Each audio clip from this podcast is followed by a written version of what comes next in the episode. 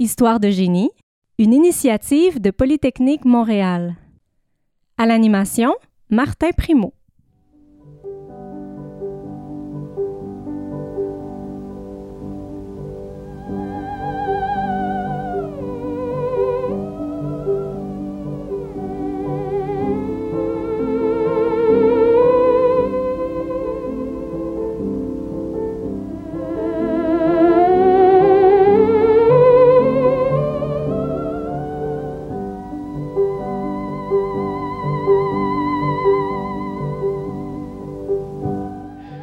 Vous avez peut-être reconnu ici la pièce Le Cygne de Camille Saint-Saëns. Elle est interprétée par Clara Rockmore, une musicienne qui a donné ses lettres de noblesse à un instrument bien particulier dans les années 1930, le thérémine. Aujourd'hui à Histoire de génie, on vous raconte comment est né ce premier instrument de musique électronique, à travers la vie de son inventeur, Léon Thérémine.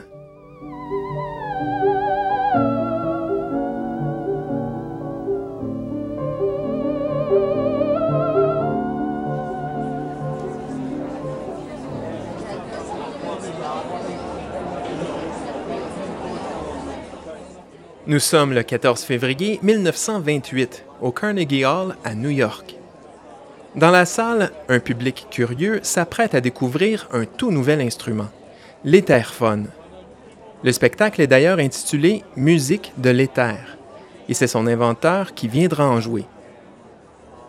Soudainement, le murmure se dissipe, l'éclairage se tamise et un homme portant une fine moustache s'avance sur scène près d'un boîtier duquel sortent deux antennes. Il agite les bras autour de l'objet comme s'il caressait l'air. Et d'un coup, une mélodie fantomatique remplit l'espace.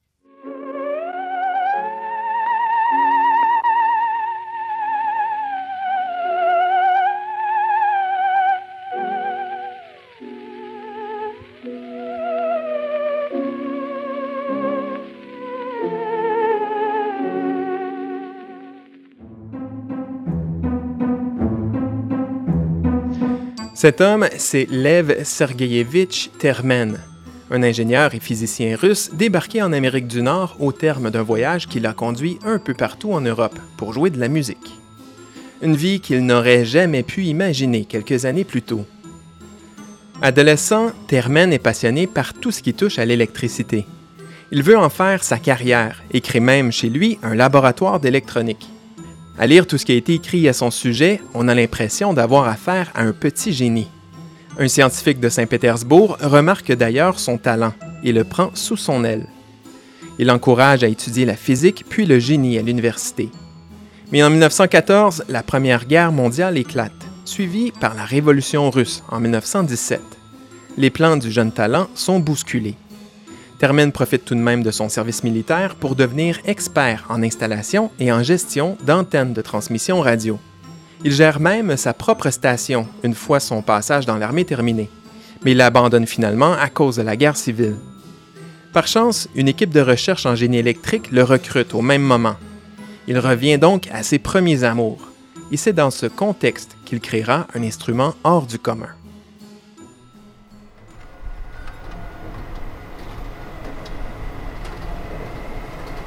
Le premier mandat qui est confié à Termen, c'est de créer un détecteur de mouvement en se servant de composantes électromagnétiques, un champ de recherche qu'on découvre encore à l'époque. L'inventeur de 24 ans crée un prototype en quelques semaines à peine. Son outil détecte des variations de courant dans un circuit électrique grâce à une antenne. En rapprochant ou en éloignant un corps humain de l'antenne, on induit une petite variation de courant dans le circuit électrique. Tout ce qu'il reste à faire ensuite, c'est de détecter cette variation. La première version du détecteur fait seulement osciller une aiguille. Termen pense la remplacer par un signal audio. Il greffe alors un haut-parleur à son outil et un système électronique hétérodyne qui transforme les petites variations électriques en un signal d'une fréquence audible pour l'oreille humaine. Un jour d'octobre 1920, il assemble sa nouvelle version. Il l'active puis passe la main près de l'antenne. Un son hypnotique sort de l'appareil. Un son qui change de fréquence lorsque la main se rapproche ou s'éloigne de l'appareil. Violoncelliste de formation, Termen en profite pour s'amuser un peu. Il ajoute une deuxième antenne qui, celle-là, sert à contrôler le volume. Quelques jours plus tard, il présente l'appareil à ses collègues et entame les premières notes du Cygne de Camille Saint-Saëns.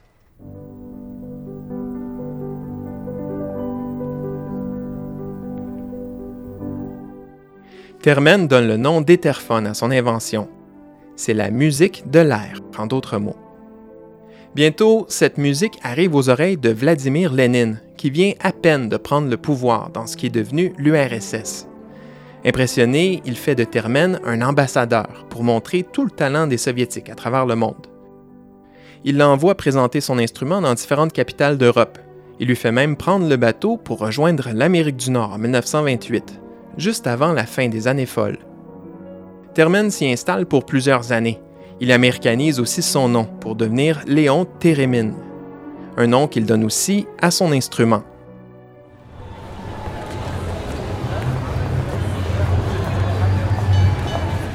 Aux États-Unis, Térémine côtoie les gens de la haute société, tant dans le domaine des arts que de la science.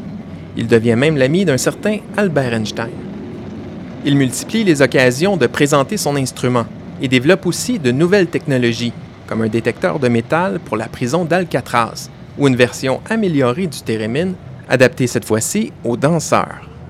Le scientifique s'associe d'ailleurs à une compagnie de ballet formée exclusivement de danseurs noirs et marie l'une des danseuses, Lavinia Williams. Puis, par un jour de 1938, Léon Térémine disparaît. Sa femme affirme qu'il a été enlevé pour être déporté en URSS, mais cette version n'a jamais été confirmée. On soupçonne plutôt que Térémine s'est enfui pour éviter des problèmes avec le fisc américain. Quoi qu'il en soit, l'ingénieur et artiste ne donne plus de signes de vie pendant plusieurs années.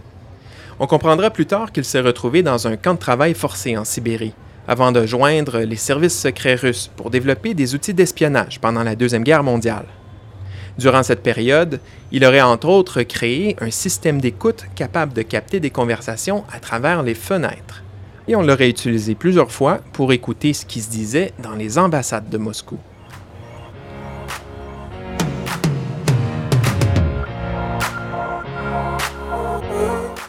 Une fois la guerre terminée, Térémine reste associé au KGB, puis mène une vie tranquille de professeur dans une université.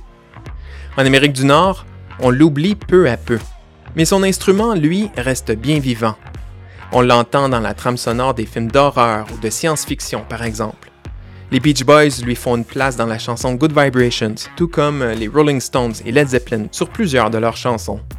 L'instrument inspire aussi un autre inventeur, Robert Moog, qui s'amuse à fabriquer des thérémines durant son adolescence dans les années 50, avant d'inventer un autre instrument électronique marquant, le synthétiseur.